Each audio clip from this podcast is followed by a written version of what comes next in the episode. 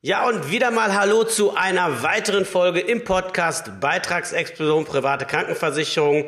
Heute gehen wir mal hin und schauen uns an, wie deine private Krankenversicherung dich abzockt, wenn du es nicht besser weißt und was du vor allen Dingen Sinnvolles dagegen tun kannst. Viel Spaß beim Zuhören.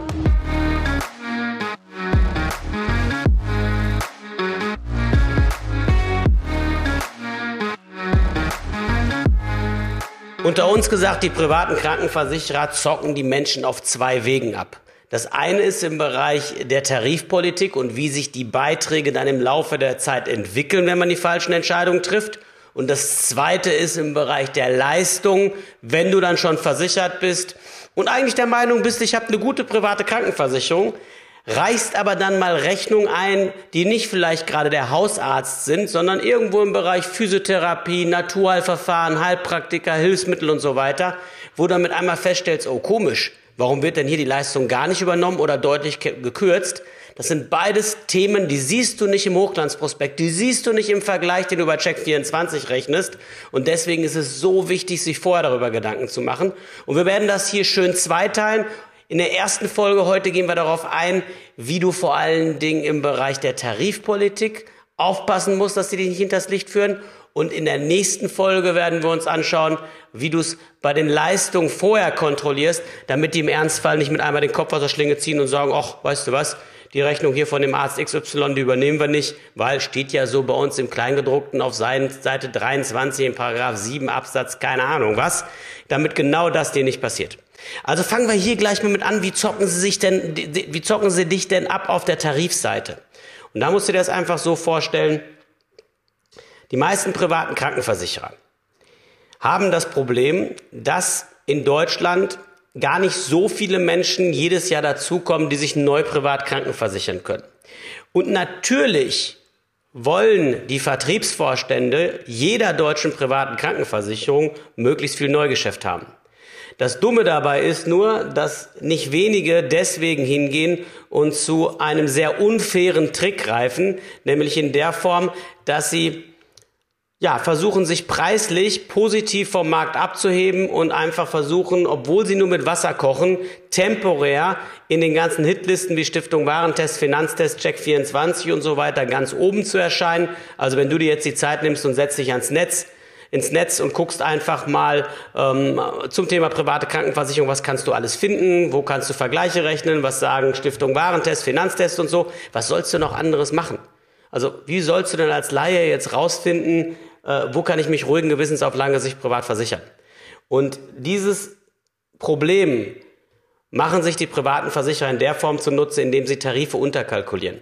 Du musst dir das einfach so vorstellen, in Deutschland gibt es kein Gesetz, was uns Verbraucher davor schützt, dass private Krankenversicherer uns mit unterkalkulierten, zu günstig, also zu günstig auf den Markt gebrachten Tarifen anlocken, versichern und einige Jahre später das Teil teurer und zum Problem wird, wir aber letztendlich als Verbraucher nichts dagegen machen können. Du musst dir das so ein bisschen so vorstellen, ein privater Krankenversicherer sagt, okay, es gibt vielleicht Versicherungstarife von einer Gesellschaft A, die sind seit 50 Jahren auf dem Markt, die haben letztendlich alt und jung, gesund und krank alle in einem Topf. Das ist ein sauber auskalkuliertes Tarifwerk, wo irgendwann 1972, 1973 oder wann auch immer ein Tarif aufgelegt wurde, bis heute Bestand hat. Wenn mal Leistungsverbesserungen kamen, dann immer für alle, nicht nur für Neukunden, sondern auch für Bestandskunden, wo aber sowohl die alten Leute, die ja versichert sind, aber auch die Jungen ihre Beiträge super gut bezahlen können.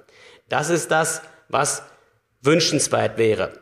Das Problem ist, dann ist auch eine faire Kalkulation dahinter und dann kostet beispielsweise für einen 30-Jährigen ein guter Schutz 500 Euro im Monat.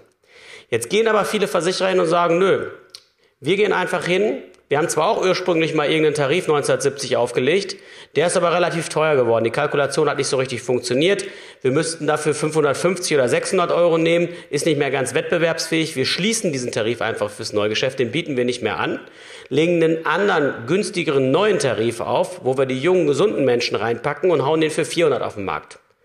Und jetzt guckst du da drauf, liest die Vergleiche und siehst im Netz, okay, ich kann statt 500 Euro bei einem Qualitätsanbieter, den du aber gar nicht identifizieren kannst, weil am Ende hören und sehen die alle gleich aus, ähm, ich kann so einen relativ guten Schutz auch für 400 Euro kriegen. Du guckst dann wahrscheinlich nicht so tief ins Kleingedruckte und hast jetzt auch nicht Medizin studiert oder Jura und kannst jeweils einschätzen, was im Ernstfall dann zum Problem werden könnte. Das machen wir auch in der nächsten Folge nochmal. Aber du hast erstmal rein aus dem Bauch heraus das Gefühl, wenn ich mich statt für 500 Euro auch für 400 Euro versichern kann, dann tue ich das doch. Und genauso wollen es die Versicherer. Sie locken dich dann quasi in einen Tarif rein, der am Ende des Tages natürlich zu wenig Beitrag nimmt. Und irgendwann müssen sich die zu wenig gezahlten Beiträge bei uns zurückholen. Aber das ist denen relativ erstmal egal, weil die jungen Leute kommen dort rein, die zahlen ein bisschen zu wenig, okay. 10, 15 Jahre lang geht das gut, solange kann man den Tarif super verkaufen. Kombiniert das doch noch mit horrenden Provisionen, die man an die ganzen Vertriebe da draußen, Struckibuden und so weiter, dann ausschüttet. Und dadurch bedingt wird der Tarif viel verkauft, es kommt viel Neugeschäft rein. Das ist das, wie sie es machen. So, aber irgendwann rächt sich die Geschichte und Albert Einstein hat mal das, den Zinseszinseffekt als das achte Weltwunder bezeichnet. Zumindest behauptet man das. Und Jetzt ist es so, jetzt hat man 10, 15 Jahre lang zu wenig Geld bei den jungen, damals noch jungen Leuten genommen. Die sind mittlerweile älter und ein bisschen kranker. Jetzt muss man die Beiträge erhöhen und aber nicht nur einfach, um das, was man vergessen hat, am Anfang einzusammeln, sondern wenn du das die ersten 10, 15 Jahre nicht gemacht hast, dieses Geld nicht im Topf der Versicherung gelandet ist, sondern die Leute sich das gespart haben, dann fehlt der Versicherung das. Nur jetzt holt sie die Statistik ein, weil statistisch gesehen werden die Leute natürlich bei jeder Versicherung, wenn man genug Menschen versichert, ähnlich oft krank wie bei jeder anderen Versicherung auch. Da kannst du dich ja gar nicht gegen wehren. Das heißt, du hast das Kostenproblem an der Backe, hast zu wenig Geld genommen.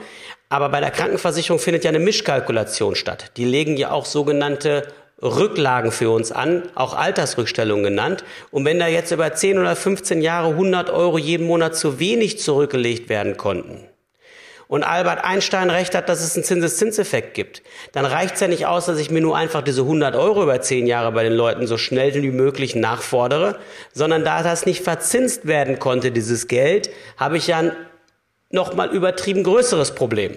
Und das sorgt für die schlechte Presse, das sorgt dafür, dass viele deiner Freunde oder deine Eltern oder auch Menschen im gehobenen Alter sagen, ey, bleib aus der privaten Krankenversicherung raus, das ist zwar am Anfang günstig, aber wird nach hinten raus unbezahlbar.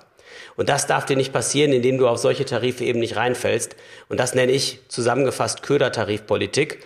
Und jetzt kannst du sagen, Dieter, ist das Theorie? Nein, das ist gängige Praxis. Viele Versicherer haben, obwohl es private Krankenversicherung eigentlich nennenswert ist, seit 50 Jahren wirklich bei uns in Deutschland gibt. Klar, die gab es auch schon früher, aber dass eine breite Menge sich eben versichern kann, das ist noch gar nicht so lange her, ähm, haben seitdem schon sieben, acht, neun, zehn Mal neue Tarife aufgelegt. Und jetzt sag du mir doch mal, macht das Sinn, neue Tarife aufzulegen? Weil alle sind mal mit einem Tarifwerk an den Markt gegangen, wo es damals schon so war, dass du sowohl für denjenigen, der halt sagst, Mensch, ich möchte ein bisschen weniger Selbstbeteiligung haben, genauso variieren konntest wie für den, ich wollte will ein bisschen mehr Selbstbeteiligung haben, mehr Zahnschutz, weniger Zahnschutz, bessere Leistung im Krankenhaus, weniger gute Leistung. Das ist dann ein Tarifwerk, wo man aber dann modular sich das schön zusammenbauen kann, dass es auf seinen individuellen Bedarf passt. Das ist ein Tarifwerk. Das ist das, was zum Beispiel jede Versicherung am Anfang aufgelegt hat. Und da war schon immer so, es war für, sowohl für denjenigen, der ein bisschen mehr wollte, was dabei, als auch den, der preisbewusst gesagt hat, ich will ein bisschen weniger.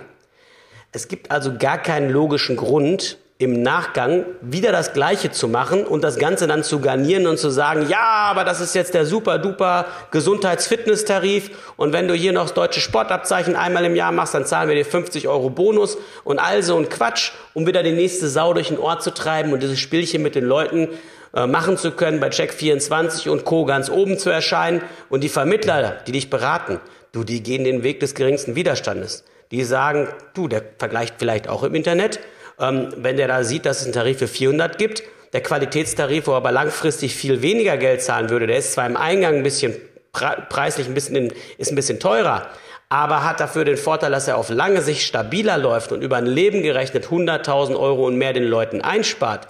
Plus, dass er keine Lücken im Kleingedruckten hat, so wie es bei den Billigtarifen meistens dann auch noch zusätzlich ist. Das ist schwierig zu verkaufen. Und der Weg des geringsten Widerstands sieht so aus, ach geh doch hier zur Versicherung H oder wie auch immer wir sie nennen wollen und mach das Ganze für 300, für 400 Euro, besser und günstiger geht's doch gar nicht, sagt Finanztest auch. Und das Ding rächt sich regelmäßig für die Leute im Zeitverlauf. Und Deswegen ist es so wichtig, dass du dich hier vorher vernünftig beschäftigst und dir einen Versicherer raussuchst, der diese Wege nicht mit dir geht und dir bewusst machst, private Krankenversicherung ist sowieso eine verhältnismäßig geringe Kostenposition im Monat. Warum? Weil du den Beitrag zu großen Teilen steuerlich ansetzen kannst und dementsprechend zwar beispielsweise 500 Euro bei dir vom Konto abgebucht werden, aber netto nach Steuern dir zum Beispiel nur 300 oder 350 fehlen und dafür kriegst du einen Top-Schutzzugang zu sämtlichen Spezialisten im Land, wenn du es sauber machst, ein Kleingedrucktes, was dir dann auch die Möglichkeit verschafft, alternative Wege gehen zu können, Top-Zahnleistung zu haben, keine Lücken im Kleingedruckten und, und, und und das alles für 350 Euro netto umgerechnet. Ja, das sind immer noch Kosten. Wenn ich aber überlege, dass die gesetzliche gut und gerne mittlerweile Richtung 1000 Euro tendiert, auch steuerlich absetzbar, auch Vorsteuern, das kostet nach Steuern auch nicht so viel, aber nichtsdestotrotz weiter drüber liegt und du als Privatversicherte keine Zusatzversicherung mehr brauchst, nicht mehr diese nervigen Zuzahlungen hast, die du jetzt kennst für Arzneimittel, für Brillen, die du komplett zahlst, Heilpraktiker, die du komplett bezahlst, äh, meinetwegen, wenn du Igel-Leistung haben willst, weil du vernünftige Vorsorge betreiben willst, die selber zahlst, wenn du mal zu einem Privatarzt gehst, oder schnell einen Termin haben willst, oftmals selbst zur Kasse gebeten wirst. Oder wenn du irgendwas an den Zähnen machen lässt, oftmals wirklich Unsummen dazu zahlen musst, das hast du ja alles nicht, das sparst du dir alles, das musst du ja alles noch mit einrechnen, wenn es darum geht, ich vergleiche zwei Systeme miteinander. So, wenn du diese Sachen einfach weißt und beherzigst und bei der Auswahl berücksichtigst, dann ist es doch schon mal so, dass sie dich nicht abzocken können. Wenn du hingegen schon privat krankenversichert bist und hast jetzt schon das Problem, dass du gar nicht weißt, habe ich eventuell einen Versicherer, der genau diese Köder-Tarifpolitik mit mir betreibt? Dann die dringende Empfehlung, stell das Teil sofort auf den Prüfstand und geh hin mit den Tipps, die du im Podcast immer wieder hörst und schau nach, ist das Kleingedruckte 1a geregelt? Ist das ein Tarif, der wirklich über Jahrzehnte schon austariert, auskalkuliert ist?